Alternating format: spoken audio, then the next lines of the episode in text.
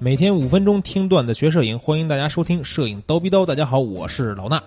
今天呢，咱们聊一聊世界上最贵的镜头啊，就是那些咱们只能看看图片，或者是去摄影器材展上面才有可能见到，但是一般人真买不起的那些土豪镜头。咱们自己玩摄影啊，买个镜头几千块是吧？上万也就差不多了。就算我之前用过最贵的镜头，也就是那个号称是最强空气切割机的佳能二二零，就是两百毫米定焦恒定光圈二的那个大炮啊，也无非就是三四万块钱。哎，就这价格，一般玩家买的时候也得慎重考虑考虑，是吧？但是咱们今天要说的这些镜头啊，有一些可不止几万块钱这种级别，有些镜头的价格都是可以直接买一套房子的数字。最贵的那个镜头啊。甚至可以在北京的三环买一套一百多平的大两居。话不多说，咱们挨个介绍一下。咱们先说说佳能、尼康啊，我们可能平时还能见到的镜头。先说佳能吧，佳能在二零零八年推出一款八百毫米定焦五点六光圈的镜头，当然了，肯定是一个 L 系列的红圈镜头。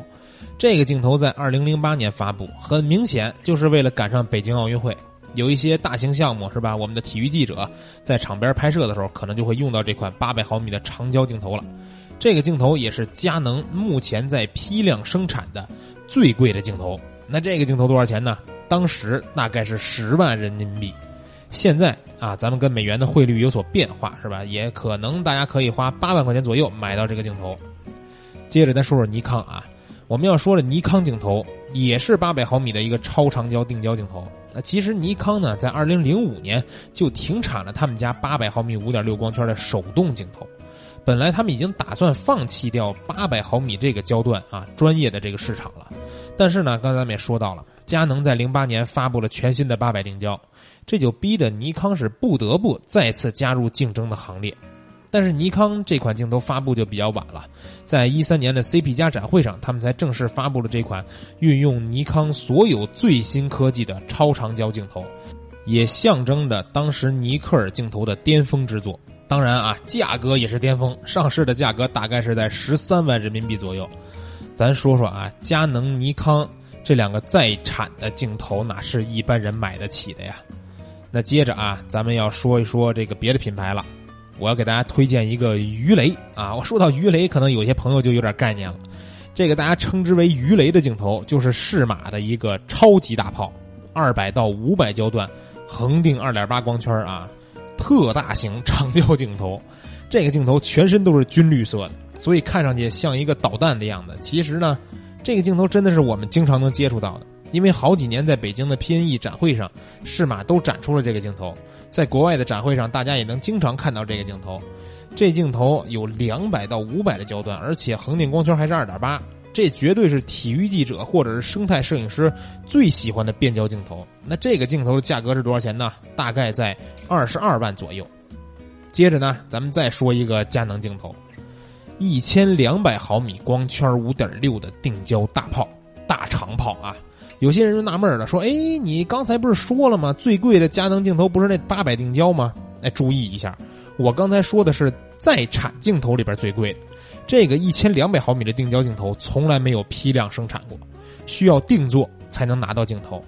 这个镜头刚开始啊，是为了一九八四年的洛杉矶奥运会专门定制的，当时只做了五个，只给几家报社去使用，用完以后也都收回来，运回了日本的佳能总部。这个镜头其实后来也被定做过，但是据说啊，到目前为止也就一共不到二十个。这镜头的定做价格是多少呢？七百三十万人民币啊，七百三十万。不说了，我去静一静。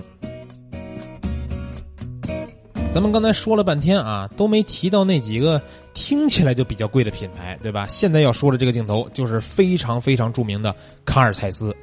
在二零零六年的德国 Photokina 展会上，蔡司让大家看到了一个一千七百毫米 f 四光圈的定焦镜头。这个镜头的重量是两百五十六公斤啊！你们想想自己是多少公斤？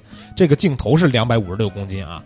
被人们称之为怪兽级的这个超大镜头，也是目前世界上最大的非军用远摄镜头。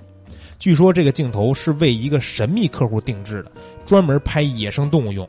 虽然呢不知道到底是给谁定制的，可是镜头上有阿拉伯文，估计啊，我估计还是迪拜的土豪。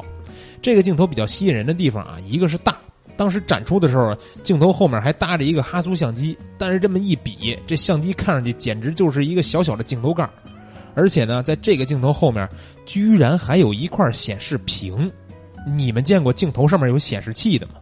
这感觉这镜头里边肯定有可以运行的电脑系统。大家如果想看看这个镜头到底长什么样啊，去微信搜索“蜂鸟微课堂”，直接输入四个汉字“最大镜头”就能看到图片了。那这个镜头的价格，应该是在一千两百万人民币啊！果然，真的是只有阿拉伯的土豪玩得起。那你以为说完蔡司就完了啊？那不能。比贵这件事儿上啊，有红色小圈圈啊这种标志的徕卡是绝对不能输的。那最后我们要说的这个镜头就是来自于徕卡的一千六百毫米五点六光圈的超级大炮。这个镜头呢，虽然不是世界上最长的，也不是最大的，但是就因为镜头上面有一个红色的徕卡标志，它就成了世界上最贵的镜头。价格是多少呢？一千三百万人民币。但你别以为这镜头就是有钱你就能买啊！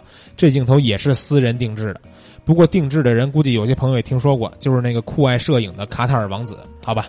你们有钱人的世界我是不懂啊，但咱还是要感谢人家。如果不是说这些土豪去定制这种镜头，那咱们也看不到，或者说根本都听不到这些动辄就千万级别的超级镜头了。那咱们今天的故事就先讲这些。如果听完节目你觉得有话想说，欢迎给我们留言。你在哪儿听的节目，您就在哪儿留言就可以了。那今天的节目就先到这儿，明天早上七点咱们不见不散。